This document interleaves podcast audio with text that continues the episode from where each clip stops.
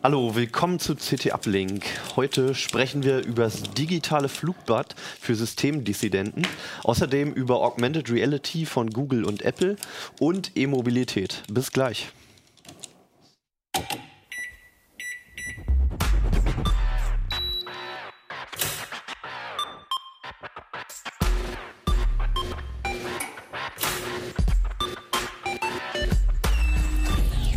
CT Uplink. Hallo und schönes Wochenende. Ähm, Keno hat gerade die Spiele alle durchgezockt noch schnell auf dem Super Nintendo. Wie viel waren das? Ein, 21, Speedruns. 22, Kurz glaube ich. durchgespielt, ja, Aber geht ja schnell bei den alten Spielen. Ja, ne? ist kein Problem. Die sind so einfach. Ja, Ne? ja genau, total easy. Goose Äh, Goes, voll einfach. Wir machen ja. heute eine duale Sendung, eine Hybrid-Sendung. Wir haben nämlich noch in der gar nicht allzu alten CT22 einen verdammt interessanten Artikel von Mirko Dölle entdeckt. Darüber werden wir gleich sprechen. Und ähm, außerdem gibt es natürlich noch was aus dem aktuellen neuen Heft ähm, von Keno und von Stefan. Jetzt habe ich euch alle schon vorgestellt, aber wenn ihr wollt, könnt ihr auch noch mal gerne selbst sagen, wie ihr heißt, wo ihr herkommt. Keno? Ja, ich bin Keno und äh, aus dem Ressort Mega. Rest Mega, Mega, ja. genau. Äh, und ich bin kein BVB-Fan. Ich habe einfach nur diese Tasse jetzt einfach gegriffen. Und es ist mir nachher aufgefallen, dass das polarisierend sein könnte. Aber ich bin gar kein Das machst du ja ganz gerne, ne? Ja, aber nicht, wenn es um was geht, was mich überhaupt nicht interessiert. Also ihr müsst wissen, wir streiten uns auch jedes Mal wieder darüber, dass hier diese Tasse von Kino steht. Normalerweise ist die weit voller, das geht jetzt dieses Mal, und kippt ungefähr acht bis neun Mal aus, bevor wir hier reinschalten. Du glaubst nicht, wie unser Büro aussieht. Und Hannes, ja, und Hannes, der alte Spießer, regt sich immer auf. Ey. Mann, Mann, Mann. Außerdem mit in der Sendung Mirko, auch ich bin kein BVB-Fan, insofern sind wir hier unter gleichen. Okay, sehr Okay, gut. gut. Äh, ja, ich bin Stefan, auch Restmega. Wir sind heute, glaube ich, in der Überzahl. Sorry, Ja, Mirko. ja, tut mir leid, tut mir leid. Und Immer ausgegrenzt. auch kein Fußballfan. Sorry, Leute. Nee, irgendwie so richtig ist keiner von uns richtiger Fußballfan, oder? Du ja auch nicht, Mirko, oder? Na gut.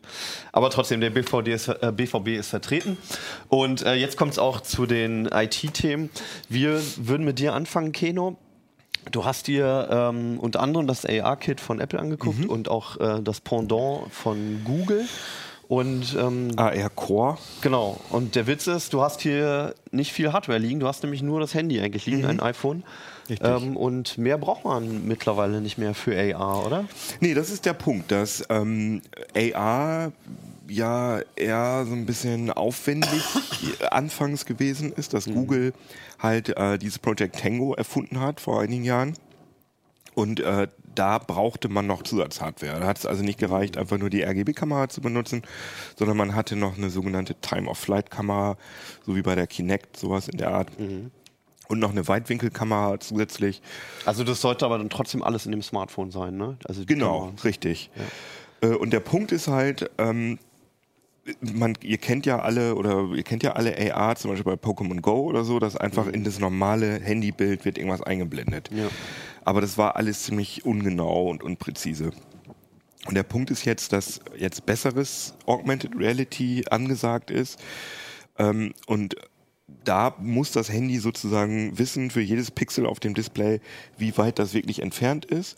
Und dann kann es also geometrisch korrekt irgendwelche Figuren in die Welt setzen und dann auch richtige Schatten setzen und die Beleuchtung richtig einstellen und so. Und der Punkt ist, dass dieses Tango halt nicht richtig funktioniert Ja, hat. genau. Also ich wollte mal fragen, was ist denn daraus geworden? Ja, nicht viel. also es gab halt zwei kommerzielle Handys, die damit rausgekommen sind. Das eine ging gar nicht. Das war halt wirklich so ein fetter Klopper. Ähm, Von Asus? nee, von Lenovo. Von Lenovo. Und ähm, das hieß Fab2 Pro und äh, war auch ganz schön verbe nee, wollte jetzt irgendwas sagen, aber das ergibt jetzt überhaupt ja, der Name Sinn. ist irgendwie ungeschickt ähm, gewählt. Ja, es, sollte, ne? Also- es kam halt von Fablet, aber es war wirklich Ja. ein Riesenklopper. Also die und so. Assoziationen sind ja meist andere mit dem Wort, aber gut. Also das hat überhaupt keine Welle gemacht. Ja. Und dann kam noch eins ähm, von Asus. Ah, ja. Und ähm, das war eigentlich ganz gut. Also es war ein vernünftiges Handy. Ja. Aber hat sich meines Wissens auch nicht gut verkauft. Ja, ist ja sowieso nicht so populär, die Firma, als, also zumindest als Smartphone-Hersteller hier in der westlichen Welt. Richtig. Und deswegen hat Google, hat Apple dann einfach gesagt, so, äh, scheint ja nicht zu funktionieren. Wir machen das jetzt mal einfach komplett einfach nur mit der RGB-Kamera. Und das ist dieses AR-Core gewesen. Und Google hat dann sofort geschaltet und gesagt, okay, da dürfen wir uns jetzt nicht die Butter vom Brot nehmen lassen von Apple. Ähm, und haben Tango eingestellt letztendlich und haben sozusagen den ganzen Code von, von Tango genommen, also das SDK, also das Entwicklerkit und einfach alles auskommentiert, was äh, diese Zusatzhardware äh, eingesetzt hat und nur noch die RGB-Kamera Kurz benutzt. einhaken. Ähm, was hat die beiden Telefone denn hardwaretechnisch so besonders gemacht? Ja, sie hatten halt einmal so ein, sie hatten halt drei äh, zusätzlich zu der RGB-Kamera noch zwei andere Sensoren, nämlich einmal diese Time of Flight Tiefenkamera. Ach so, für damit man halt das Objekt irgendwie richtig virtuell perfekt im Raum positionieren Time- kann, muss man so, ihn ja irgendwie so, so ausmessen. wie die Kinect, also Okay. Mhm. so eine 3D-Kamera sozusagen. Die, Ganz kurz, Time of Flight heißt. ähm, da, das heißt, dass Infrarotsignale sozusagen Infrarotlicht wird Mhm. Ausgesendet und es wird einfach geguckt, wie lange das dauert, bis es wieder zurückkommt. So, so also im einfach. Prinzip so LIDAR für Arme zur Raum- und Entfernungsvermessung. Ja, genau. Also Kinect nutzt das und das nutzt auch äh, Intel RealSense, gibt's ja dann noch. Und Mhm. äh, aber wie gesagt, das ist halt teuer und macht das Handy dicker und äh, Mhm. die Leute waren offenbar nicht bereit, äh, ein Handy, was auch Augmented Reality kann, aber vielleicht in anderen Belangen ein bisschen schlechter ist, sich dafür extra ein Handy zu kaufen, weil dafür gab's auch noch nicht die guten Apps oder gibt's gibt's auch immer noch nicht. Und äh, ich finde es eigentlich ein ganz guter Ansatz, vor allem ist faszinierend, wie gut die das hinkriegen. Also gerade AR-Kit. Okay. Du kannst es Ja. mit welchen Geräten benutzen? Äh, mit allen äh, Apple, also iOS 11 braucht man. Ja. Ähm, ich habe gerade gar nicht im Kopf, welche Geräte alle iOS, iOS 11 kriegen, aber Ah, iPhone steht im 6 Heft. auf alle Fälle, ja genau, steht alles im Heft. Genau. Und ähm, also bei dem, bei dem Plus würde ich ja jetzt noch sagen, na gut, das hat noch eine zweite Kamera, da ist es vielleicht auch noch ein bisschen einfacher, Entfernungen zu messen. Nee, es geht aber aber auch geht halt auch mit dem kleinen, ne, mit einer Linse. Genau, der nutzt Okay. die nicht, die Ja andere gut, dann, Kamera. äh, ja, dann zeig doch einfach mal was. Ja, mach ich doch mal. Wie kriegt man dieses Gerät? Also auf? prinzipiell, ne, also wenn ich eins von diesen Geräten habe mit iOS 11, dann kann ich jetzt sofort in diesem Moment loslegen, ne? Genau, aber du kriegst gar nicht mit, dass das AR-Kit heißt, sondern du lädst einfach eine Augmented Reality-fähige App runter. Zum, Zum Beispiel, Beispiel? hier äh, Holo habe ich jetzt runtergeladen. Hier sieht man jetzt den Tisch und Mirko. Ich glaube, du musst ein bisschen. Ja, Ah, ja. genau. Ja, und jetzt noch ein bisschen runter. Ah, ja, okay. Da ist es. Sehr gut. So, jetzt äh, haben wir hier Stefan und Mirko und meine Das, Tasse. das ist die jetzt natürlich weg. besonders spannend für unsere Zuhörer. Und jetzt drücke ich hier so einen Knopf und äh, jetzt tanzt da diese Dame Direkt auf auf dem den Tisch. Tisch. Und ich kann auch die Größe verändern. Okay. Ich kann sie auch ein bisschen kleiner machen und man kann sehen, ja, hier ist jetzt kein richtiger Schattenwurf. Oh, jetzt, da hier sieht man auch, das sollte eigentlich nicht passieren, dass die, dass sie sich so verschiebt, sondern der Punkt eigentlich bei, bei, er sagt ja auch noch Finding Surface, also er scheint Probleme mit diesem Tisch hier zu haben. Das spiegelt auch Dann der geben wir Tisch. ihm doch ja. mal ein bisschen Struktur.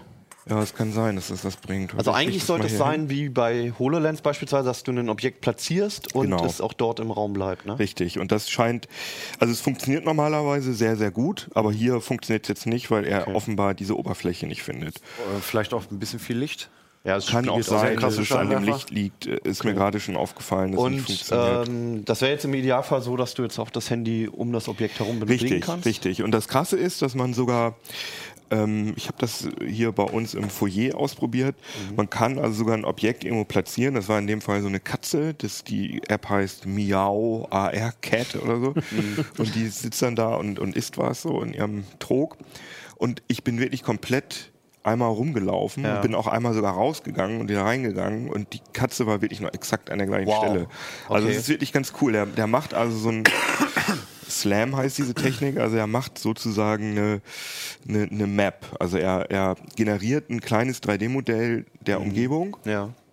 und speichert, also er speichert natürlich nicht das komplette 3D-Modell, sondern er speichert einzelne Ankerpunkte. Das ist aber nicht so, dass du erst den gesamten Raum scannen musst. Naja, du, was du hier machen musst, ist, dass du, also das hat die App ja auch gesagt, äh, man muss, soll so langsam äh, die Fläche sozusagen scannen. Also einmal das Handy hier so hin und, hin und her halten. Ja.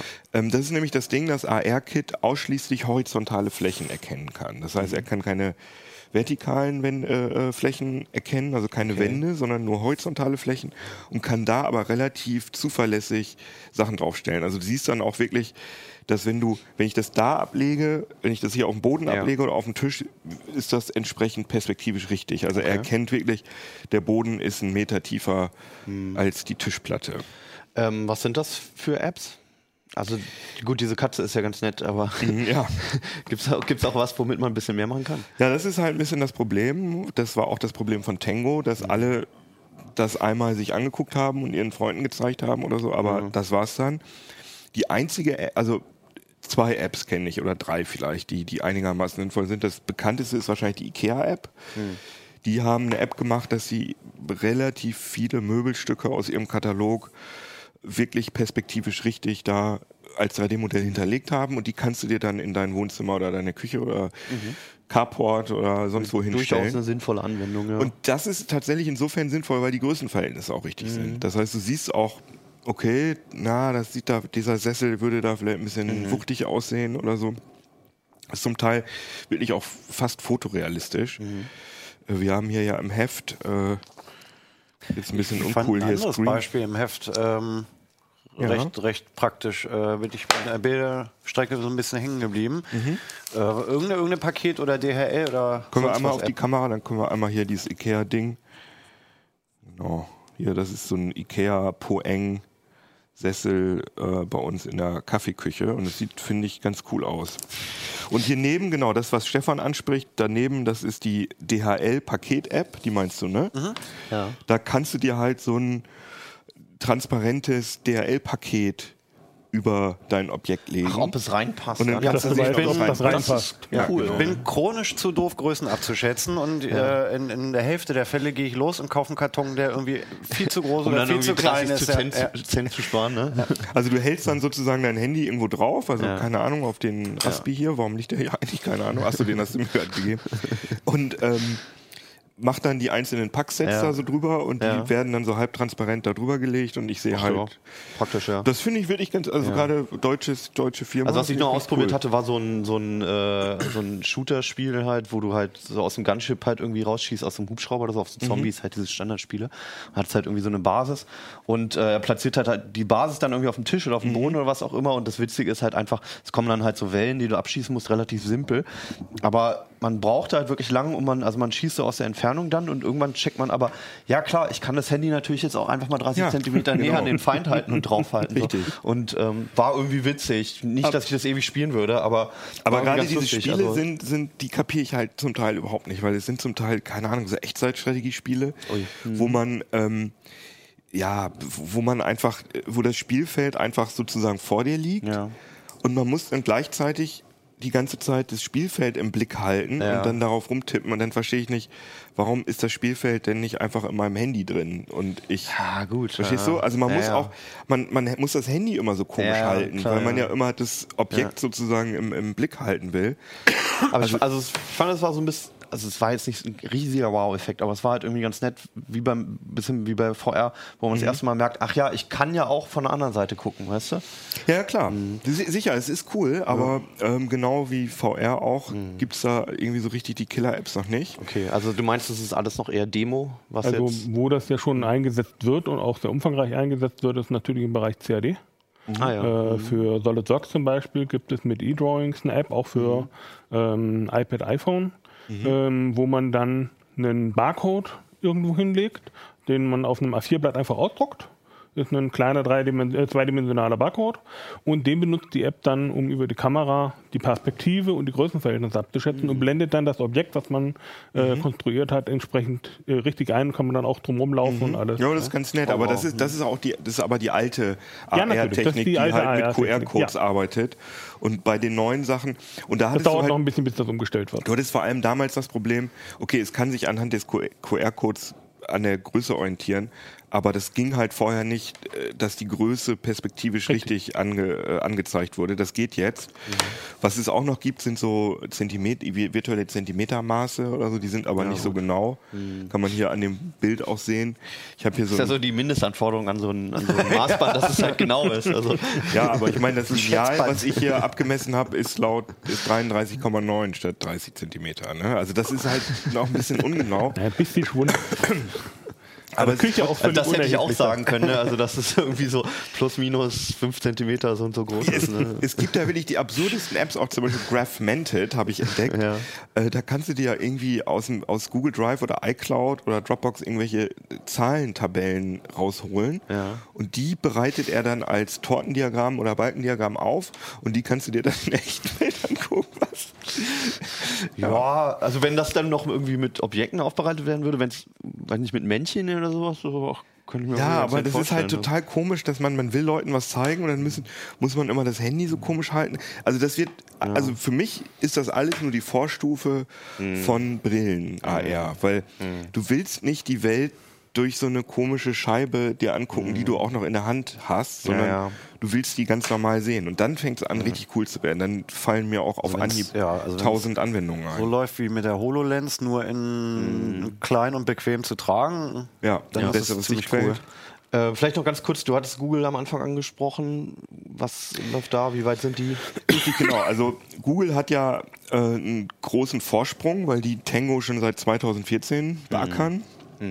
Und jetzt hat äh, Apple, da ist er jetzt vorge vorgeprescht, äh, geprescht, genau, mit AR-Kit.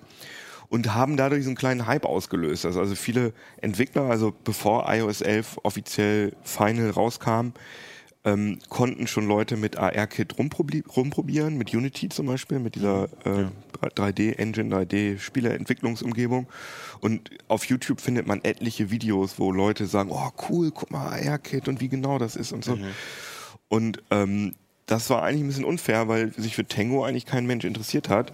Und dann hat Google gesagt, wie ich gerade schon erzählt habe, irgendwie nicht so cool mit der Zusatzhardware. Lass uns einfach mal das alles rausnehmen und es genauso wie Apple machen. Und dann haben sie, bevor Apple mit iOS 11 offiziell rauskam, haben sie halt AR-Core vorgestellt.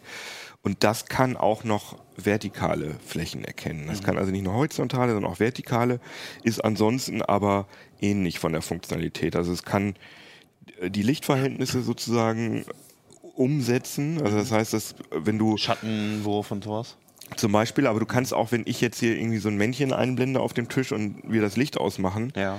dann wird das Männchen auch dunkel beleuchtet sozusagen. Also es passt dann so ein bisschen die Lichteffekte oder die Lichtverhältnisse in der AR-Welt an die echte Welt an. Ja. Das, das ist also alles identisch. Äh, Der große Vorteil bei AR-Core ist, dass es, an, dass es sagt, es kann auch vertikale Flächen. Es gibt aber noch keine AR-Core-Apps Okay. runterzuladen oder eine Test-App oder so. Es ist also noch in so einer Developer-Preview. Ja. Deswegen konnten wir auch noch keine richtigen. Das, ist, das heißt, es ist erstmal für machen. Entwickler interessant, aber Genau. für uns gibt es noch nichts zu sehen und auszuprobieren. Genau, und für Ja. AR-Kit gibt es, da äh, gibt es auch im ähm, Apple Store, im App Store gibt es einen Bereich, äh, einfach die besten Augmented Reality Apps Mhm. und da scheinen auch im Moment täglich irgendwelche Sachen dazu zu kommen. Okay. Und Also da kann man ein bisschen mit rumspielen. Ja, genau. Okay, gut, ja. Ja, klingt interessant und vor allem ist es kostenlos. Ja, also die meisten Apps, ne? Also Ja. du kannst natürlich kostenpflichtige Apps, Gibt es auch schon. natürlich, klar. Gut, okay, klar. okay. Mirko, äh, du hast dich eigentlich mit Tor Hidden Services beschäftigt, hast dann aber eine Maschine gebaut, um Flugblätter zu verteilen. Ja, Ähm, und hier steht sie, zumindest das Akku-Pack. nein, nein, das ist das komplette Flugblatt. Ach so, das ist das komplette Das ist das komplette Flugblatt. Aber das gehört auch noch dazu hier, Nein. ne? Nein? Nein, so. das ist nur eine Oh, Alternative. Das, eine, das Flugblatt ist das hier. Das ist einmal in groß eben die Batterie, die Ja. einfach aus ein paar Monozellen zusammengelötet wurde. Wir können das ja nochmal in die. Ähm, ich weiß nicht, wo haben wir die Ah, Kamera? doch, die hat schon erfasst. Ah, ja. Die Alles gut. mittlerweile ist sie automatisch.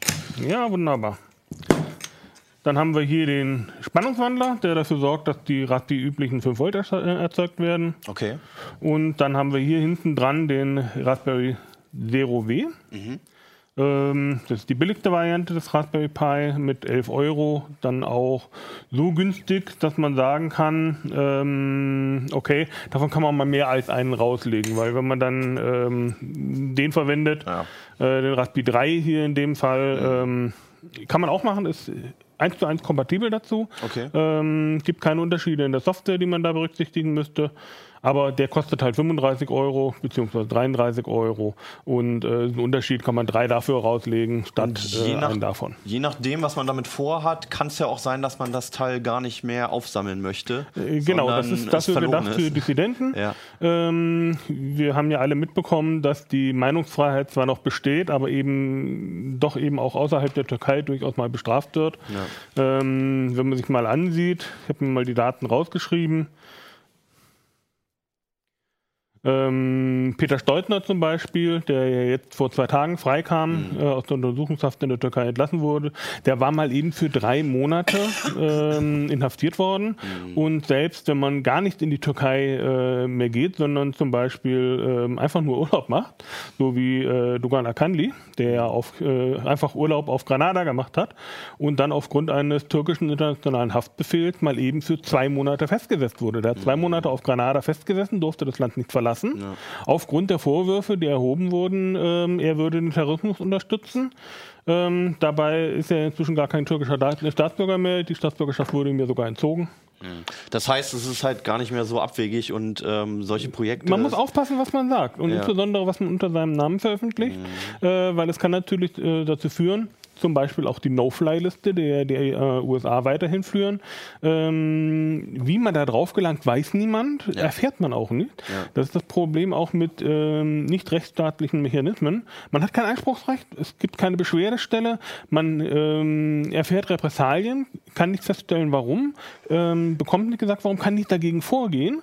Ähm, das ist eben etwas, was mit einem Rechtsstaat nicht mehr viel zu tun hat und dann wird es halt auch schwierig, ähm, muss man sich dann überlegen, will ich überhaupt noch in die USA reisen in der Zukunft oder äh, ist mir das Schnurz, dann kann ich hier machen, was ich möchte. Aber wenn mir das nicht Schnurz ist, dass ich dann eventuell mal bei einer amerikanischen Fluglinie nicht mehr mitfliegen darf, sondern dann eben am Flughafen zurückgelassen werde, dann muss ich aufpassen, was ich sage. Aber was hilft dir dieses Gerät dabei? Das Ding hilft mir dabei, dass ich das, so wie es hier liegt, einfach in einen Blumentopf, deswegen ist das Ding auch rund, setzen kann und auf einem öffentlichen Platz, zum Beispiel Bahnhofsvorplatz oder ähm, an einem Hoteleingang, deponieren kann. Und dann macht dieses Gerät einen eigenen WLAN-Hotspot auf. Kannst du gerade mal bei dir suchen? Ach, cool. Mein Telefon hat sich Ach, der läuft jetzt auch schon gerade, ja? automatisch verbunden. Ja, das Ja. heißt CT-Flugblatt. so viel ist Also es vielleicht gedacht. können wir das mal kurz. Äh, Das ist ein zeigen. offenes WLAN. Äh, Keno zeigt dann auch gleich in seiner äh, so, ja, in genau. der Detailkamera. dabei, ja. Genau. Und ähm, also er zeigt jetzt hier auch bei Stefans Handy, ohne dass du was gemacht hast. Äh, ja, das ist ein Ähm, offenes WLAN. Mein Handy hat halt schon- verbunden dann, weil ich ihm gesagt habe, mach offene WLANs auf jeden Fall. Genau, das ist ein offenes, ungeschütztes WLAN. Zeigt er halt das CT-Flugblatt an Ah, ja. und, äh, Und das ein zeigt er auch Zitat voll von Edward automatisch Haben wir an. Das heißt, jetzt hier du gerade. landest auch voll automatisch auf dieser Seite. Du musst den Browser nicht öffnen. Genau, es ist diese Anmeldeseite, nichts machen. die Dein Handy kommt. geht einfach an, es wird hell und du siehst sofort die äh, Startseite von dem Flugblatt. Ich kann das mal hier. Ah nee, Keno zeigt das gerade Ja, bei ja, sich. ich hab's hier gerade dran. Und da kann man dann die Kann das mal hier noch kurz zeigen. Johannes, wenn du das noch kurz auf meine Kamera dann mal gibst, auf die Overhead hast du. Ah, das sieht man wegen dem Licht so schlecht. Genau, so sieht man das besser. Verbinde ich mich mit dem Flugblatt. Und dann dauert es zwei Sekunden, drei Sekunden und dann kommt auch automatisch Okay. die Startseite. Man muss also überhaupt nichts mehr machen. Und die äh, Leute, die eben ihre äh, Handys so eingestellt haben, dass sie automatisch sich mit äh, offenen WLANs verbinden, bekommen auch sofort die Startseite mit den Informationen, die man dort anbieten möchte. Okay. Das können ähm, Informationen sein über zum Beispiel korrupte lokale Politiker oder äh, Dokumente, die man äh, weitergeben möchte. Der Vorteil ist, dass diese Geräte völlig anonym ausgelegt werden können. Auch die Beschaffung ist überhaupt kein Problem, weil ähm, den Raspi Zero W bekommt man in Deutschland äh, zentral beim bei Zero Shop, äh, bei zero.de. Und ähm, wir haben uns natürlich auch mit den Leuten von Zero unterhalten, kennen die auch schon eine Weile, weil wir ja auch häufiger mit Raspberry Pi äh, zu tun haben. Und die haben uns versichert, es wird keine Seriennummer notiert, es wird keine, ähm, keine MAC-Adresse von dem Raspi Zero notiert. Das heißt, es gibt keinerlei Zuordnung zwischen einem Raspi Zero und dem Kunden, der den nachher gekauft hat. Aber und, und löschen Sie denn auch die Kundendateien? Weil wenn ich da was bestelle, dann haben Sie ja meine Adresse und meinen Namen. Also wenn die Polizei dann, was weiß ich, da eine Hausdurchsuchung Dann, macht, dann... wird die Polizei einige tausend oder zehntausend, weil das ist ja der zentrale, äh, die zentrale Bestellstelle für Deutschland. Das okay. heißt, alle bestellen Ja, dort. gut. Ähm, und dann haben die, die, haben die mehrere zehntausend Leute, von denen sie dann jeden einzelnen abklopfen müssten, ob der eventuell derjenige war, der. Also der, der, ähm, der, der Raspberry Pi Zero W wird nur da verkauft. Genau, also wird nur von ByZero.de äh, Ach so. verkauft. Das ist ähm, die Raspberry Pi Foundation hat das so länderweise aufgeteilt, Mhm. äh, wer, die, wer die Dinge anbietet, weil es eben auch schwierig ist mit den Mengen, weil große Mengen angefordert werden und okay, schwer verstehe. verteilt werden können. Deswegen gibt es im Moment auch noch die ähm, Beschränkung auf ein äh, Pi Zero pro Bestellung. Ähm, Man kann jetzt also nicht einfach meinen Zehnerpack da bestellen, einfach damit auch andere noch die Möglichkeit haben, den zu kaufen, weil der eben extrem gefragt ist. Äh, jetzt habe ich aber auch noch eine Frage. Also in Ländern, wo es mit der freien Meinungsäußerung nicht so weit her ist, halte ich es aber vielleicht auch für ein Risiko, so ein Ding irgendwo zu verstecken, was einfach echt aussieht wie eine Bombe. Ähm, muss ich diesen Ja, aber Riesen... das, das beinhaltet ja schon das Verstecken, dass es niemand sieht Ja, davor. aber, aber damit willst du dich auch nicht erwischen lassen in bestimmten Ländern. Das könnte halt irgendwie, ne, also es du mich hat's ja- an so einen musst ja- Sprengring erinnert. Also es, Du es musst gibt das ja nicht unbedingt dazu zu einem Ring zusammenlöten. Das ist jetzt ein Ring, weil das vorgesehen ist für einen ähm, Ja. Blumentopf, beziehungsweise in dem Fall sogar für einen Sonnenschirmständer. Deswegen hat das Ding noch aber selbst wenn es so eine Ah, längliche cool. Batterie ist, kann Wenn ich mir die vorstellen. einfach hintereinander äh, äh, ähm, Gibt löte. es Länder, wo du, glaube ich, von einem Wachmann sofort Ich kann, erschossen auch, wird? ich kann auch kleinere Batterien verwenden. Okay. Wie, kann, auch, einen- kann auch einen, ähm, wie hier zum Beispiel, das ist der, den wir Powerbank. gerade angefunkt haben. Ich kann auch einfach eine Powerbank verwenden. okay. Ah, krass. Wie lange, andersrum, wie lange hält denn der Zero wie mit, mit so einem riesen Diese Batterie hält für drei Wochen. Drei Wochen. Das ist auch der Grund, warum ich die großen Batterien hier mal genommen habe, einfach um rauszukriegen, was sind die maximalen Betriebszeiten. Hier drei Wochen, man kann da nochmal sechs ähm, Batterien dazu tun. Das schafft der Spannungswandler, der schafft bis zu äh, 26 Volt. Und ähm, dann hält das Ding so umgef ungefähr einen Monat. Wow. Dafür haben wir auch den Raspberry Zero entsprechend in der Stromaufnahme runtergedreht. HDMI ist abgeschaltet. Die LED, die da normalerweise drauf ist und munter blinkt, auch abgeschaltet. Außerdem, wenn was nicht blinkt, erregt keine Aufmerksamkeit. Ähm, das ist der Grund, warum wir da noch ein bisschen an der, an der äh, Stromversorgung gefeilt haben, an der Stromaufnahme gefeilt haben, damit man eben so etwas dann für einen Monat auslegen kann. Aber wie ist denn die WLAN-Reichweite? Die ist ja wahrscheinlich nicht so groß wie bei so einem echten äh, Access Point mit, mit drei Antennen. Vor allem, oder wenn man so, sie ne? auch noch in den Richtig. Blumentopf steckt. Deswegen gibt es die Möglichkeit, ähm, Kino, das musst du nochmal in der Detailkamera zeigen. Ja. Da ist der Antennenanschluss, der nachgelötet wurde. Ah ja, zeige ich nochmal drauf. Das ist das weiße Viereck. Ah ja, hier, da genau. Kann man das sehen? Kann das nicht. Wir glauben es dir. Ja, da ist halt so eine kleine Antenne. Da ist Ähm, den Anschluss kann man auf dem äh, Raspberry Zero W nachlöten. Und dann hat man da einen ganz normalen UFL-Antennenanschluss, wie auch von jeder Fritzbox bekannt, und kann dort eine externe Antenne anschließen, die dann eben entsprechend auch äh, große Reichweiten hat. Aber so in dem, in dem Fall. In dem in Zustand sind das ungefähr so 20 Bahnhofsvorplatz? Meter, 30 Meter. Ja, das würde ja, wenn du das in der Ernst-August-Statue vom Hannoveraner. Hauptbahnhof installieren würdest, dann würde es ja schon ausreichen. Ja, Wie lange würde er reichen mit so einem, du hast ja hier noch so ein, so ein zweites Beispiel mit, wo äh, einfach... genau, das ist ein Powerpack, das habe ich jetzt noch nicht ausprobiert, aber ich denke mal, nach spätestens einem Tag ist Schluss. Okay. ähm, weil das ist jetzt auch kein großes Powerpack. Ähm, Powerpacks haben den Nachteil auch, dass sie sehr schlechten Wirkungsgrad haben. Ähm, Insofern sind die Powerpacks jetzt nicht die erste Wahl. Man ist ja eigentlich auf die Monozellen als Batterie festgelegt. Man kann ja auch kleinere, äh, kleinere Mikrozellen verwenden, weil eben auch im Spannungsbereich bis 26 Volt äh, man relativ frei ist, kann man auch sehr viele davon äh, hintereinander schalten. Man kann die auch zum Teil noch parallel schalten, wenn man das möchte. Muss man sich dann überlegen, welche Möglichkeiten hat man, wo will man das Ding auch drin verstecken. Ja. Wenn man die zum Beispiel in eine lange Reihe lötet, dann kann man auch einfach diese Batterie von oben in ein Verkehrsschild, in den äh, Pfosten von einem Verkehrsschild reinhängen. Versenkt den quasi äh, mit einem mit einem Haken in dem Schild oder mit Magneten in dem Schild und äh, lässt einfach oben die äh, Magnetfußantenne rausgucken und schon hat man eine super Abstrahlung, hat, einen, hat eine super Reichweite und das Ding ist faktisch unauffindbar. Okay. Also wer Geocaching macht, äh, wird damit viel Spaß haben, wird damit Ja. viele Möglichkeiten finden, wo ein solches Flugblatt äh, ähm, auslegen kann, ohne dass es von Passanten auch gefunden wird. ähm, es ist ja nicht ganz unkompliziert, erstmal das Ding vorzubereiten. Ne?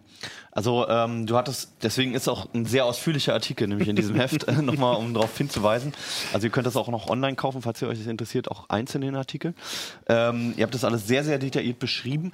Vielleicht mal grob, ähm, was muss ich mit der Software machen, was muss ich beachten, wie komme ich dann zu dem Punkt, dass es so vorbereitet ist und dass ich es auslegen kann. Also der Flugblattmodus ist der einfache Modus.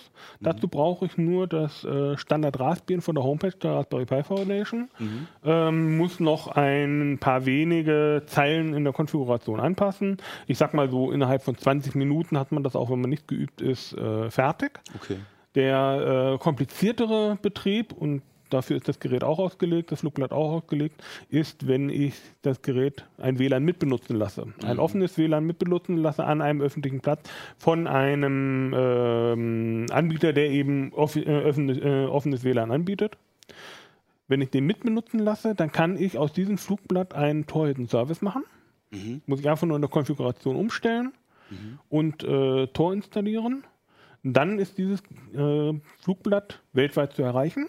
Und zwar nicht nur mit dem Tor-Browser, sondern dank Tor-Gateways kann jeder darauf zugreifen.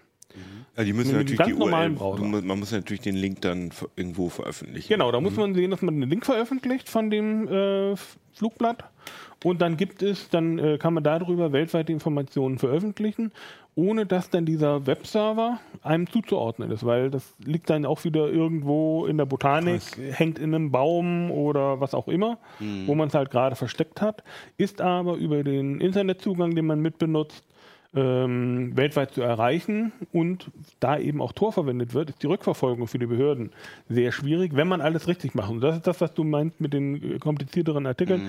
Ähm, die Rückverfolgung äh, Verfolgung von Tor Hidden Services ist leichter als die Benutzer zu, äh, zurückzuverfolgen. Mhm. Liegt daran, ein Tor Hidden Service ist ein Webserver in diesem Fall.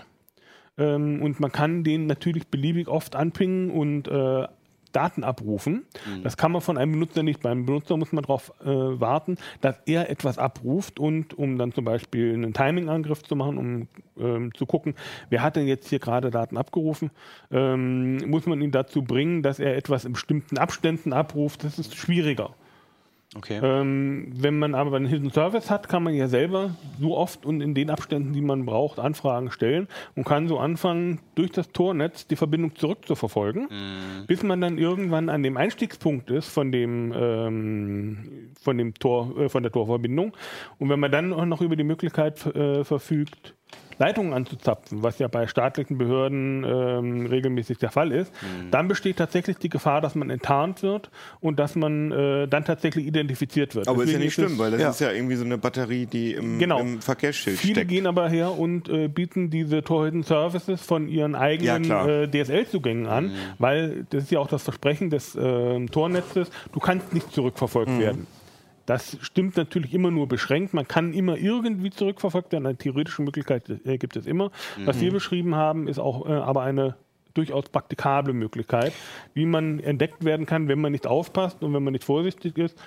Die Lösung ähm, ist, dass man eben nicht dort ins Tornetz einsteigt, wo man äh, gerade ist, sondern dass man irgendwo anders in der Welt einsteigt, wo die Behörden nicht rankommen. Also ich sag mal, äh, wenn ich jetzt ein russischer Dissident bin, dann äh, benutze ich natürlich einen amerikanischen Server als Einstiegspunkt ins mhm. Tornetz, weil bis die äh, russischen Behörden ähm, die Amerikaner so weit gebracht haben, dass sie die Verbindungsdaten rausrücken, ja. dann kann es mir eigentlich auch egal sein. Aber man würde damit, wenn man das Ding, ähm, wenn man diesen Webserver übers Tornetz anbindet, dann würde man ja eher die User schützen, die da drauf gehen sein, weil es ist mir ja letztendlich egal, wenn ich so einen, so einen anonymen Webserver irgendwo versteckt habe im Blumentopf, dann ist mir egal, ob ich zurückverfolgt werde oder nicht. Weißt du, was ich meine?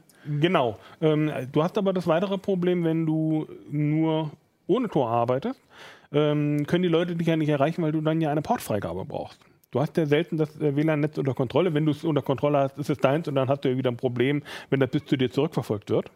Ach so. Du musst ja, du musst ja eine Möglichkeit finden, wie du ähm, Verbindungen von außen zulässt. Und genau dafür nutzen wir eigentlich Tor. Also die, die primäre Anwendung äh, von Tor in dem Fall ist nicht unbedingt nur die ähm, Anonymisierung, sondern eben auch, dass ich in einem normalen WLAN, ohne dass ich äh, irgendwelche administrativen Rechte an diesem WLAN habe, einen Dienst nach außen anbieten kann, der für jedermann erreichbar ist. Aber, aber an Port 80, so ein Webserver, Nein, nein, Geht das Port 80 Webserver ist verboten, aber über Ach das so. Tornetz Ah, jetzt verstehe ich. Naja. bekomme ich die Möglichkeit, weil das, ähm, der, das Flugblatt baut in das Tornetz eine Verbindung auf und pollt diese Verbindung ständig, sodass es keinen offenen Port braucht.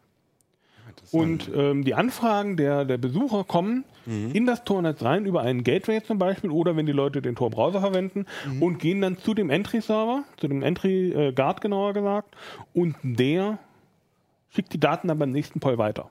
Sodass ich also, ohne dass ich irgendeinen Port öffnen müsste in dem WLAN oder irgendwie eine feste IP-Adresse bräuchte oder irgendwie dünn DNS oder was auch immer, ist alles nicht nötig. Es reicht, wenn ich mir ähm, eine Domain dafür selbst errechne. Auch das ist ähm, völlig unproblematisch. Ich kann im Tornetz meine Domains mir selbst bestimmen. Ich brauche sie nirgendwo zu registrieren. Ähm, das heißt auch, wenn ich jetzt für das für meine private Homepage benutzen möchte, kein Problem. Ich errechne mir meine Domain selbst, ich brauche keine Domain registrieren, ich brauche keine Gebühren zu bezahlen, bin aber trotzdem mit meiner Homepage für jedermann erreichbar. Okay. Gut. Ähm, soweit, so verwirrend manches. Nee, finde ich nicht. nee, aber ähm, sehr interessantes Projekt. Sehr einfach nachzubauen im Prinzip, vor allem mit Anleitung. Wollen wir hoffen, dass wir es niemals brauchen werden. Ne? Ja, genau, das kann man wirklich sagen. Aber zum Rumspielen kann man es ja trotzdem auch mal schon mal ausprobieren.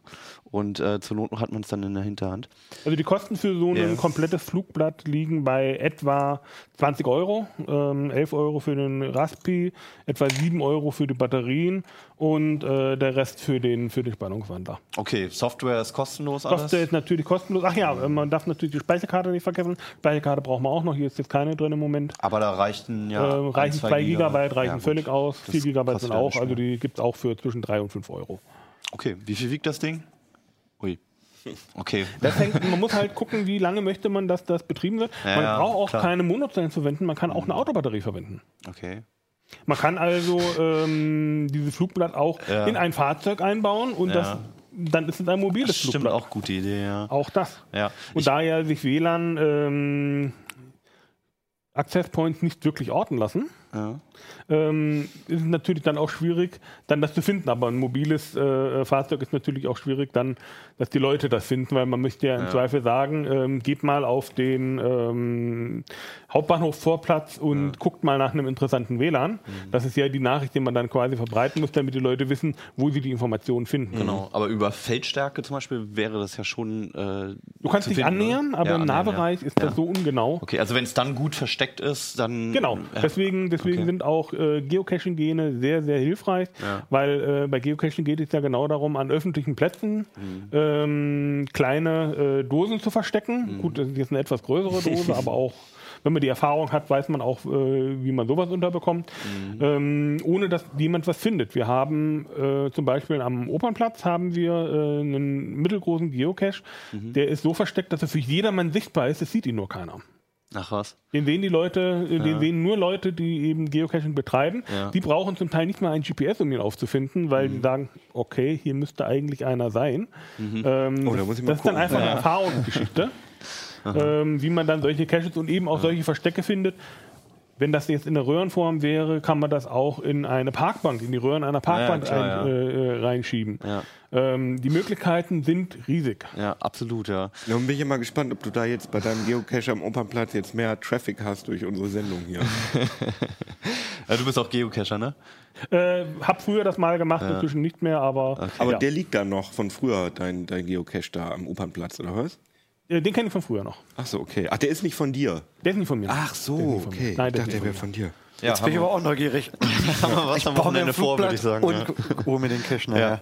ja, klasse. Echt preiswert und einfach äh, umzusetzen. Und auch, äh, wenn man mehr über Tor hin Services wissen möchte, auch, Auch über die Möglichkeiten, wie man eben ja. Tornetz auffliegen kann. Genau. Äh, auch das steht da drin. Das ist ja auch nicht ganz ungefährlich. Man ist es halt nicht einfach Plug and Play, sondern man muss irgendwie schon wissen, was man tut. Ja. Das sollte man dann, äh, wenn man gerade wenn man Dienste anbietet, ist das Ja. Hintergrundwissen sehr, sehr wichtig, eben um die Anonymität äh, von einem selbst zu schützen. Ja. Weil wenn man jetzt ähm, Hidden Services von zu Hause aus anbietet, ähm, wenn es einem egal ist, ob das anonym ist und man eigentlich nur die Domain sparen will, gut, dann braucht man sich dann nicht weiter äh, Gedanken zu machen. Ja. Aber wenn man eben ähm, brisante Informationen anbieten möchte und nicht und die Anonymität braucht, dann sollte man wissen, was man tut, weil man sonst unnötig Risiken eingeht. Da lohnt es sich, äh, sich einmal intensiver mit zu beschäftigen und ein bisschen Zeit aufzuwenden.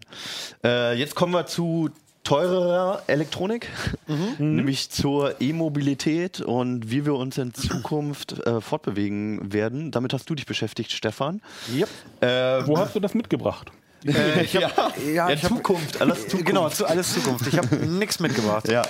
ja, erzähl mir doch mal, was tut sich? Also das Erste, was einem einfällt, ist halt Auto und Fahrrad, aber es gibt noch weit, weit mehr und sehr viele Abwandlungen und Ideen. Ne? Genau, also äh, ich glaube sogar die allermeisten denken erstmal irgendwie nur an Auto und sagen dann ganz schnell, ah nee, ist unheimlich teuer, komme ich nur ein paar hundert Kilometer weit mit, ähm, ist nichts für mich. Tesla ist mir zu teuer. Und Tesla ist äh, wahrscheinlich den meisten dann zu teuer, ja. Ähm, und deswegen steckt E-Mobilität irgendwie so ein bisschen in, in, so einem, in so einem Wahrnehmungsabseits bei vielen Leuten. Äh, es tut sich aber an, an ganz anderer Stelle unheimlich viel die letzten Jahre. Und das ist ähm, kleine E-Mobilität, kleinste E-Mobilität oder leichte E-Mobilität. Da gibt es irgendwie ganz viele Gibt es da noch keinen ganz viele Namen. Es gibt irgendwie, hat sich, glaube ich, noch kein Name so richtig durchgesetzt, aber ähm, E-Mobilität ist auch irgendwie ein bisschen unsexy. Ja, ne? es ist- klingt das ein kommt. E-Mobility ist doch super. Ich finde, das klingt ein bisschen nach äh, Rollator. E-Mobil? ja, Irgendwie, ja, weiß ich nicht. Na gut, müssen wir uns noch was Ja, das Silicon Valley wird sich noch irgendwas nee, also es braucht tatsächlich irgendwie brauchst du noch einen richtig geilen kernigen Namen. Das ist wie Heimautomation. Das fand auch jeder Ja. alles total lame. Smart Home ist Smart geil. Ja, das ist hingegen, super, ja. ne? Also ähm, mal gucken, vielleicht Smart Okay, ja. Mobility. Ah, ist auch, auch noch nicht so geil. Ne? Egal, wir müssen ja den Namen noch, nicht ja. finden, weil die Produkte gibt es schon. Ähm, Fahrräder, Segway kennt ja im Prinzip jeder. Ja, und diese kleinen Abwandlungen auch, Diese die ihr kleinen getestet habt? Hoverboards, die Ja. Ken und ich damals getestet haben, genau, Knochenbrecher, Knochenbrecher, und, genau. und, Feuerleger. Ähm, die gibt es auch immer noch zu kaufen, aber darauf basierend gibt es jetzt ganz viele neue Konzepte. Ne? Also es gibt unheimlich viele, wir, also wir haben ja zusammen auf der Funkausstellung in der einen Halle ähm, ja, unzählige Anbieter gefunden, die dann halt Tretroller haben, Skateboards ähm, und äh, Ähm, Roller, also Scooter sind mittlerweile auch irgendwie im Genau, Trend. Da ne, gibt's ein also- paar Anwender, äh, ein paar Anbieter, ne? Jan Böhmermann macht immer ganz viel Werbung ja, für ja, einen mit, seinem, mit seiner Elektroschwalbe oder was er hat. Ja, irgendwie so ein Kram, ja. Genau. Also das ist ja auch ein neues Konzept im Endeffekt, aber auch halt irgendwie naheliegend, weil es geht halt immer nicht darum, dass du einmal quer durch Deutschland damit fährst, sondern Nee, kurze Wege halt. zu, zur Arbeit mal Genau, durch, genau. durch die Stadt oder so, ne? Ähm, und es ist halt nicht nur für einen selbst, also äh, ich fange mal, fang mal andersrum an irgendwie. Ja. Also für, für, die, für die meisten Strecken braucht man in der Stadt natürlich wirklich kein Auto. Es geht halt echt darum, irgendwie kurz einkaufen Ja. Mhm. zu gehen, zum Bäcker zu gehen, von der Bus- oder Straßenbahnhaltestelle hier dann ins Büro zu kommen und wieder zurück. Ähm, und viele Leute fahren dann halt trotzdem mit dem Auto, weil sie halt irgendwie zu faul sind, die 600, 700 Meter mal zu Fuß zu gehen. Und äh, oft ist man dann auch zu faul für so kurze Strecken, äh, das Fahrrad aus dem Keller oder aus der Garage zu ziehen. Und da wäre natürlich irgendwie so ein Monobil oder so ein, so ein, so ein mini kleiner äh, äh, faltbarer Tretroller, den ich mir dann, wenn ich ihn nicht brauche, einfach mit dem Gürtel, er auch äh, mit dem Gurt irgendwie über die Schulter hängen kann und dann bei mir im Büro in die Ecke stelle. Ähm, das, das wäre ähm, ideal. Und Lie-? Lieferdienste, die ganzen äh, Lieferando, Fedora, wie sie alle heißen. Leute, die ihre Pizza hinten in großen Post. Papp- Post, die ähm, Pizzen oder anderen Güter hinten in großen Kartons auf dem Gepäckträger transportieren, die könnten natürlich elektrische Lastenfahrräder nehmen. Gibt's das schon? Ja. Ähm, also die Lastenfahrräder sind natürlich ein bisschen teurer als jetzt so ein normales Pedelec, aber da gibt es relativ viele verschiedene Konzepte. Ähm, teilweise sind das richtige Flotten, wo äh, man halt auch äh, im Prinzip so kleine Paletten drauf montieren kann und kann die dann ummontieren. Ähm, oder das, das klassische Lastenfahrrad, wo man halt einfach Kram reinschmeißt und fertig.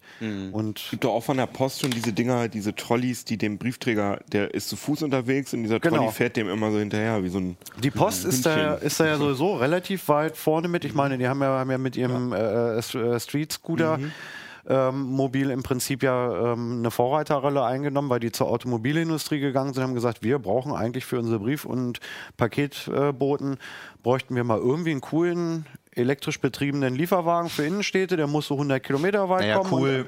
Und, ja, Lieferwagen. wir laden den dann abends bei uns im, in der äh, ähm, Verteilerzentrale wieder auf, bauen uns mal sowas und da hat ja die Autoindustrie scheinbar gesagt, äh, nö, können wir nicht, wollen wir nicht. Mhm. Und dann ist die Post ja selber Automobilhersteller geworden. Zusammen äh, mit der RTW Aachen müsste das gewesen sein. Genau.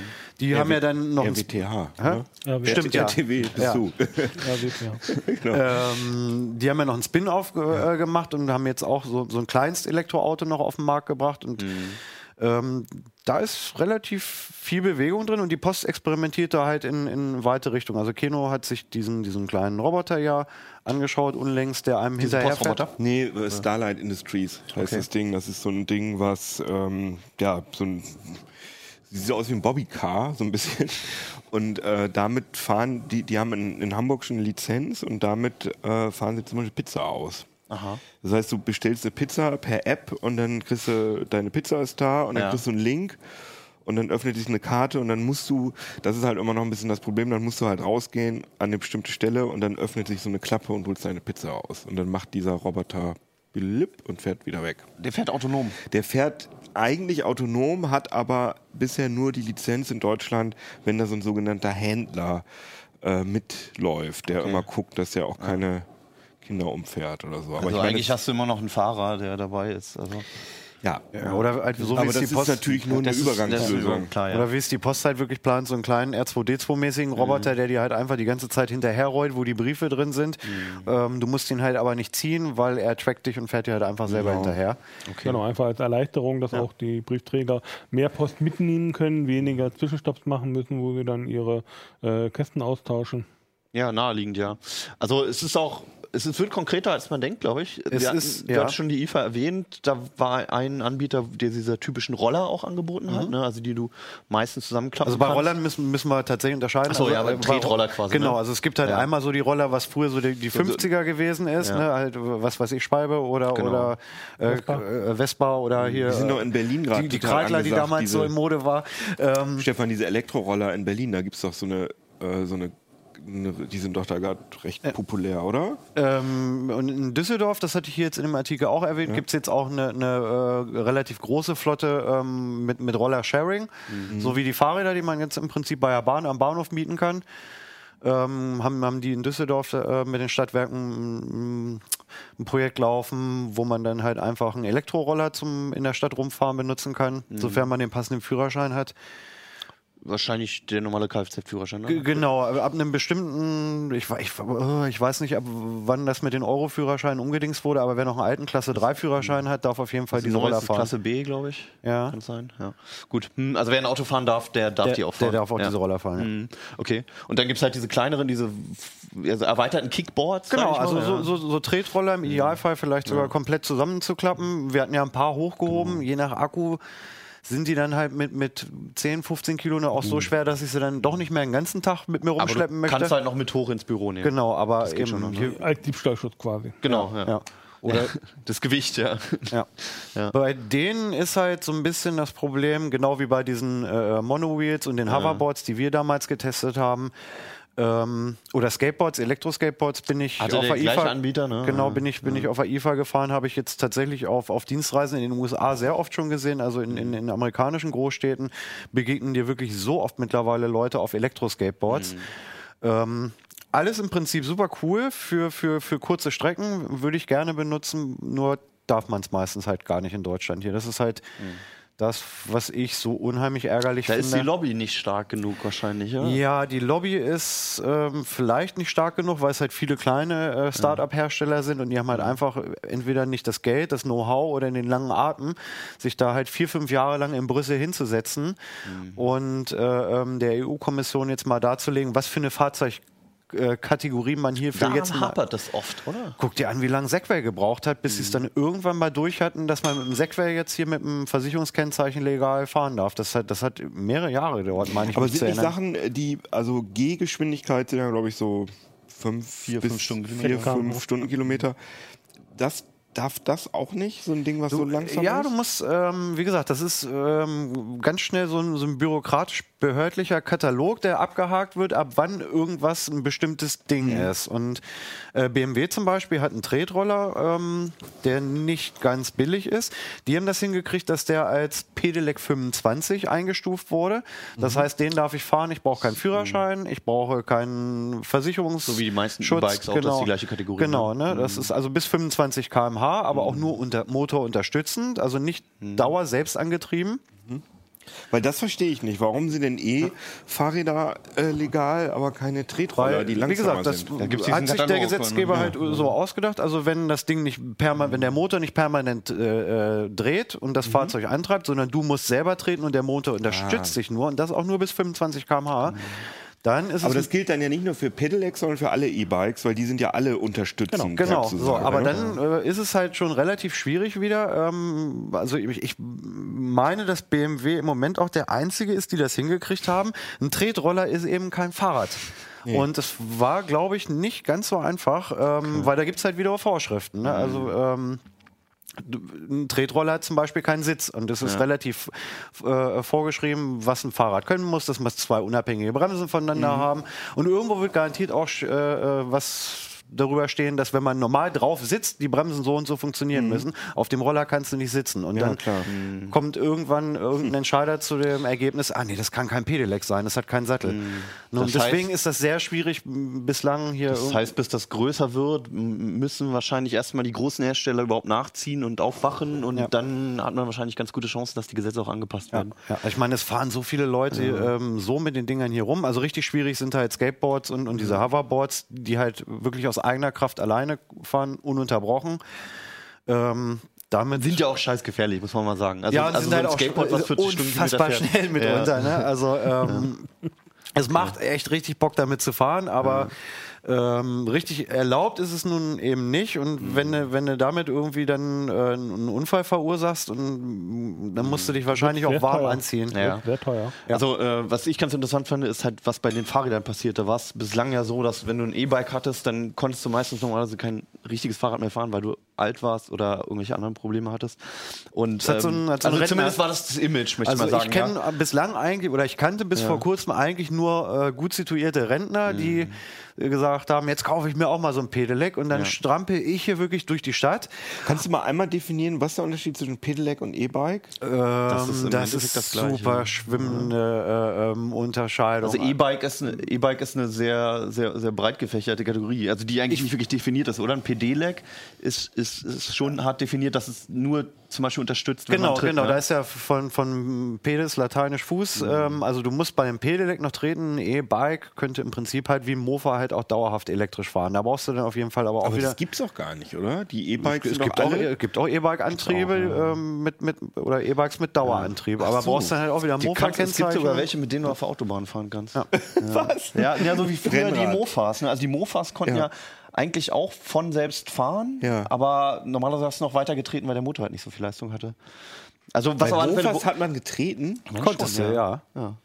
Ja. Okay. Also es Mo gibt ja auch- Motorrad, Fahrrad heißt es ja. Mofa. stimmt. Motorisiertes Fahrrad. Also worauf ich hinaus wollte, war eigentlich bei den Fahrrädern, dass, dass der Witz jetzt ist, dass beispielsweise die Mountainbike-Industrie ganz stark darauf ähm, jetzt zugeht, halt normale Mountainbikes halt mit einem Motor zu bauen. Für Rentner. Die, nein, und gerade nicht für Rentner, sondern halt wirklich echt äh, hardcore gefederte Downhill-Mountainbikes mit 200 Millimetern und sowas. Und das Geile halt ist einfach ist, dass du halt selbst als junger Mensch dann ähm, nicht nur zweimal äh, nach dem Feierabend halt irgendwie den, den Trail runter kannst, sondern fünf, sechs Mal, weil es halt einfach schneller geht und äh, nicht ganz so anstrengend ist. Also Ich weil aber- anstrengend ist, immer den Berg hochzufahren. Genau. Das ist ja wie beim. Skifahren irgendwie. Ne? Du Ja. willst die Da Abfahrt, musst Du willst aber eigentlich irgendwie die Abfahrt vorher erstmal genau. hochkommen.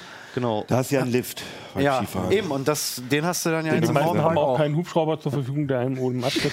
Ja, das ist Was? eigentlich der Standard bei uns. Ja. Ich wollte sagen, Hannes, Hannes hat einen, meine ich, Genau. ne? Habt ihr keinen von der Firma bekommen? Nee, nee. Und Rennräder habe ich gehört, gibt's auch. Ja, es gibt auch das ist ja total unlogisch, Nein, weil also- Rennräder ja aufs Gramm, Ja, da wird ja mit aber Carbon Das, aber das, so. das, das, der Gag ist einfach, wenn du, also ich habe das let, letztens habe ich das erstmal auf so einem richtigen Fully E Mountainbike gesessen Mhm. und habe auch immer gedacht, ich brauche sowas nicht, ich bin jung und ich fahre auch gerne hoch. Aber wenn du das erste Mal die ersten Schübel ähm, von den Pedalen spürst, wenn du das erste Mal reintrittst, ist das so eine geile Beschleunigung. Das ist halt Ja. so, ein, so ein Gefühl, als hättest du halt einmal auf einmal dreimal so viel Kraft und das Ah. Ding gibt so viel Gas. Das ist so ein bisschen so wie im Traum, als wenn du anfängst zu fliegen. So. Das nervt mich Oh, ja jetzt wow. so schon. Wie gesagt, ne, ich, ich, ich radel durch die Stadt, äh, äh, äh, keuche mir wirklich einen ab und dann fällt irgendein Rentner an mir vorbei, so, macht's gut, ihr Idioten. Und ich denke mir, Alter, das kann doch nicht sein. Also das hört sich echt an, als wäre der von der E-Bike-Industrie nee, ich krieg da kein Geld für, aber ich bin halt faul. Also ähm, ich hätte gerne einen Motor an meinem Fahrrad. Also mir, für mich wäre es halt eine neue Art des Sports halt einfach. Also einfach dies, und es, es ist auch spannender, nicht nur das Gas zu drücken und zu merken, das Teil beschleunigt, sondern halt so gefühlt aus eigener Kraft diese, die, diesen Schub zu haben. Also das einfach, verstehe es ich. wird was- einfach leichter. Ja. Äh, das Ja. Da, da, was du sagst, verstehe ich total, aber ich finde für den Alltag, äh, für was du sagst mit den 700 Metern, äh, dass man da sich extra so ein Gerät kauft, warum Ja, gut. kauft Aber man Vielleicht da für nicht mit dem 700 Fahrrad? Meter nicht, aber dadurch sind auch äh, größere Distanzen jetzt Ja. in Fahrradreichweite. Ja. Wer jetzt 5, 6 Kilometer Anfahrt hat, Ich habe acht Kilometer und fahre jeden Tag mit dem Fahrrad. Und Ja, das ist würd- super. wenn man aber, wenn man aber eine 5, 6 Sportkanone. Kilometer ja, Anfahrt hat, aber das ist gut für mich. Und das dann ist, überlegt man sich schon, fahre ich jetzt dann nicht doch mit äh, Bus oder Auto? Ja. Äh, oder fahre ich jetzt wirklich noch mit dem Fahrrad, wenn ich jetzt einen äh, Pedelec habe? Ähm, wo, weil ich komme ja dann, wenn ich die 5, 6 Kilometer gefahren bin, am besten noch ein bisschen äh, Berg und Tal, äh, komme ich ja einmal durchgeschwitzt und bitte einmal duschen ähm, an der Arbeit an. Ja. Ich und wenn ich dann, wenn ich dann entsprechend leicht einfach diese 5, 6 Kilometer mit dem Pedelec zurücklegen kann, ohne dass ich eben jetzt in die Ströme schwitzen muss, ähm, ist das vielleicht etwas, das mich dann eher zu dem Pedelec greifen lässt, anstatt dass ich mich ins Auto setze. Ja, ich sehe es genauso. Also ich finde Mountainbikes und Fahrräder im Allgemeinen als Sportgerät richtig geil und als Transportmittel total zum Kotzen, ehrlich gesagt. Also ich fahre ja manchmal denn? mit dem Fahrrad, weiß, da habe ich keinen Bock drauf. wir sind übrigens Nachbarn und wir streiten uns da immer drüber, Ich weil Stefan immer mit dem Auto fährt und ich immer mit dem Fahrrad. Und ich genauso lange brauche wie er. Aber ich meine, ich verstehe es ja. wenn Leute keinen Bock haben, ist ja okay. Aber es wäre gut für dich. Naja. Das wäre wär, wär Ja, ich so habe gut ja für einen mich. anderen Antrieb. Ich muss ja einfach, damit das Ganze nicht festprostet, bei mir mu- muss ich ja mich regelmäßig bewegen lassen. Ach so, ja. ja. Ich würde, ich würde, ja, aber ich das ist bei dir auch das Argument. Ne? würde wirklich mit dem Pedelec äh, wahrscheinlich häufiger zur Arbeit fahren, als, als ich es jetzt tue. Also Ja, so wie Mirko verstehe ich. sagt. Also, ähm, Aber ich auch habe mit keine so einem Lust durch. Roller, auch mit so einem E-Roller. Nee, aber mit so einem, mit, ich hätte gern, ich hätte ja unheimlich gerne ein elektrisches Skateboard. Ja, also für so kleine Strecken da bei Aber uns du- in der Hut. Ich gesagt, würde ich acht, würd so sieben, acht Kilometer wohnen wir weg. Du fährst doch nicht mit dem Skateboard acht Kilometer Nee, zur aber ich Arbeit. würde mit dem Skateboard hier, äh, äh, was weiß ich, zum Bütchen oder ähm, zum Rewe fahren. ja, okay. Also ich, ich bin auch eher auf deiner Seite, ich bin auch ambitionierter Fahrradfahrer und ich fahre auch gerne einen Berg hoch. Aber ich denke auch, wenn es die Leute wirklich dazu bringen sollte, Das vom stimmt. Auto umzusteigen und zumindest sich ein bisschen zu bewegen, ist das halt schon ein, irgendwie ein schöner Schritt. Und man muss da auch nicht vergessen, so ein E-Bike oder ein Pedelec ist halt immer noch relativ teuer. Also du kriegst Mhm. ja irgendwie eins für die Straße ein ordentliches, sagen wir mal so für 3, 4, 5.000 Euro.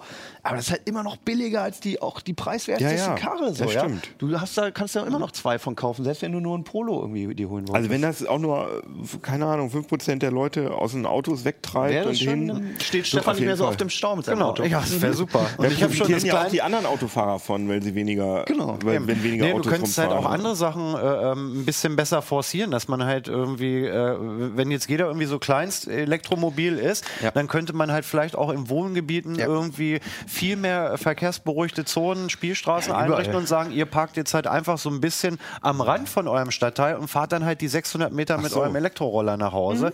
Aber das hier Oh, ist das jetzt verkehrsberuhigt und hier kommt kein Auto mehr rein. Das wäre ja Du möglich. brauchst halt kein Park, äh, Parkhaus in die Innenstadt, sondern Genau. ein Wohnhaus oder was auch immer.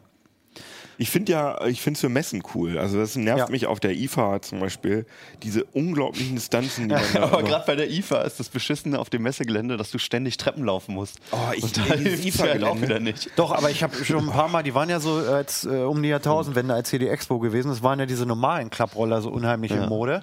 Kickboards. Ähm, genau, ich äh, kaufe mir, also ich kann es super nachvollziehen. Ich glaube, für Messen kaufe ich mir irgendwann doch nochmal so einen blöden Roller. Bei der CS haben sie es verboten, wenn ich es richtig gesehen habe. stimmt, da war es, äh, ne, waren da nicht nur Hoverboards verboten letztes Jahr? Ja, kann auch sein. Also ist nicht mehr so Irgendwas haben sie Ja, das. Thema ist Aus schwierig. es, Brandschutzgründen. Ja, es, ist, es ist halt auch ja wie immer, ne? sie zu schnell sind auch.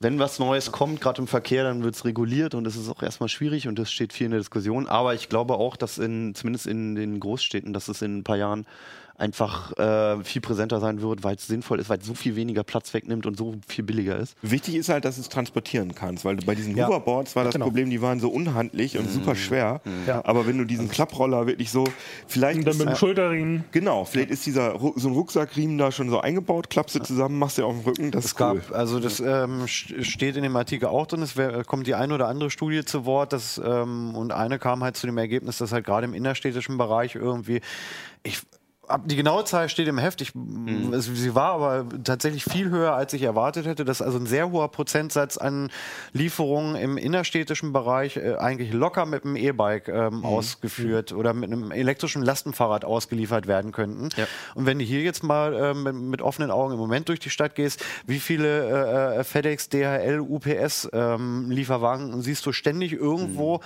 im Halteverbot oder auf dem Radweg stehen und parken und die könnten halt alle komplett emissionsfrei, wahrscheinlich sogar schneller, weil sie nicht ständig irgendwie Parkplätze suchen müssten. Äh, ähm, Ja, die suchen ja keine Parkplätze. die, nee, eben, sie parken ja einfach äh, komplett alles zu. Aber sie könnten umweltfreundlicher, ohne Lärm, ohne Behinderung, wahrscheinlich in der gleichen Zeit und für den Fahrer ähnlich komfortabel den ganzen Kram auch mit elektrischen Lastenrädern ausliefern. Ein, ein großes Argument ist in Deutschland natürlich immer, dass es irgendwie vier Monate lang im Jahr einfach so scheißkalt ist, dass du auch nicht auf irgendwas sitzen oder stehen willst, was offen ist. Ja, gut, da kann, Gott, dann machst du halt einen Kabinenroller irgendwie. Ähm, also das ist, Ist dann wieder eine andere Kategorie, die muss Ja, erst genehmigt werden. wahrscheinlich- ja, ja. Stimmt. Alles klar. Führerschein. Vielleicht habt ihr auch noch eine eigene Meinung dazu. Äh, vielleicht wollt ihr beim Auto bleiben, vielleicht wartet ihr aufs E-Auto, vielleicht luft ihr sowieso dauernd. Ja, das ist interessant, was Genau. ihr da so zu meint. Genau. Schreibt uns einfach mal. Ähm, wir haben noch ein Gewinnspiel am Laufen. Noch eine Woche lang äh, könnt ihr diesen. Noch eine Woche darf ich es behalten. Noch, Ich wollte den eigentlich auch noch mal mit nach Hause. Nee, doch, ich komme nachher Also ich habe schon gespielt. Der ist, ähm, das ist ein exklusives Modell, was zu, zu gewinnen gibt, weil wir alle unsere Pfoten dran hatten und es alle einmal zu Hause Aber deine ausprobiert haben. Spielstätten habe ich gelöscht, Alter. Ich habe auch die von äh, Hartmut gelöscht. Ah, ja, okay. Schön. Seid ihr. Fangen wir, an- fangen wir alle nochmal von vorne an. Aber also ihr seht dann an den Spielständen, wer es als letztes hatte. Also der Gewinner kann dann auch darum bitten, dass Hannes das signiert oder so. Oder Ja. Oder Keno nochmal dran grabbelt. äh, schickt uns eure älteste CT. Ähm, und nächste Woche. Achso, genau, ich, du hast das jetzt eigentlich schon mal erklärt. Ja, Nochmal? also ich, erklär du. also die äh, Idee war, ähm, dass ihr uns, dass ihr irgendwo eine ganz alte CT auftreibt und die ähm, einfach mal mit euch zusammen in die Kamera haltet Also als Tipp und uns das schickt. Die CT startete als Beilage der L-Rad. Ne? Genau. Und ähm, das wäre natürlich die einzige Möglichkeit, noch eine ältere Version zu haben als die CT1. Mal gucken, was ankommt bei uns. Ja. Die habe ich selber übrigens noch nicht gesehen. Also ich kenne die nicht. Erstausgabe, da habe ich sogar eine Ich glaube da auch nicht dran. Aber die gab, gab es mal auf Es wird einem Fall. immer erzählt als Volo. Ja, damals. Damals, die Elrad. Ähm, ich habe die auch nicht gesehen. Also sie hieß ja auch damals Computing Today und Gerüchten zufolge heißt CT aber nicht mehr Computing Today, sondern Ja? Das Ah, ich war eine weiß es auch nicht, es verrät einem ja auch keiner, CT ne? war ganz am Anfang Computing Today war eine Lizenzausgabe Genau. einer kanadischen Zeitschrift und irgendwann haben sie aber sind sie eigenständig geworden, haben das C- CT aber behalten und deswegen darf CT nicht mehr Computing Today. heißen. okay, also so hat CP mir das damals nicht erklärt. So Also die, die wenigen Okay. Leute, die das noch wissen, die sind alle äh, verschollen auf irgendwelchen einsamen Inseln oder auf hohen Bergen. Ja. Deswegen werden wir es wahrscheinlich niemals rausfinden. Alles klar, bis nächste Woche, ne? Wir hören. Ciao. Ciao, Chi. Achso, und äh, ja, ist mir gerade aufgefallen. Stranger Things fängt wieder an. Stimmt, heute. ja. In, Also- in den USA gibt es eine neue Aber Staffel. ich glaube, Barb ist tot. Oder? Mal gucken, wir werden Ja, gut, sehen. wir sah werden nicht so gut aus. Bis dann. CT Uplink.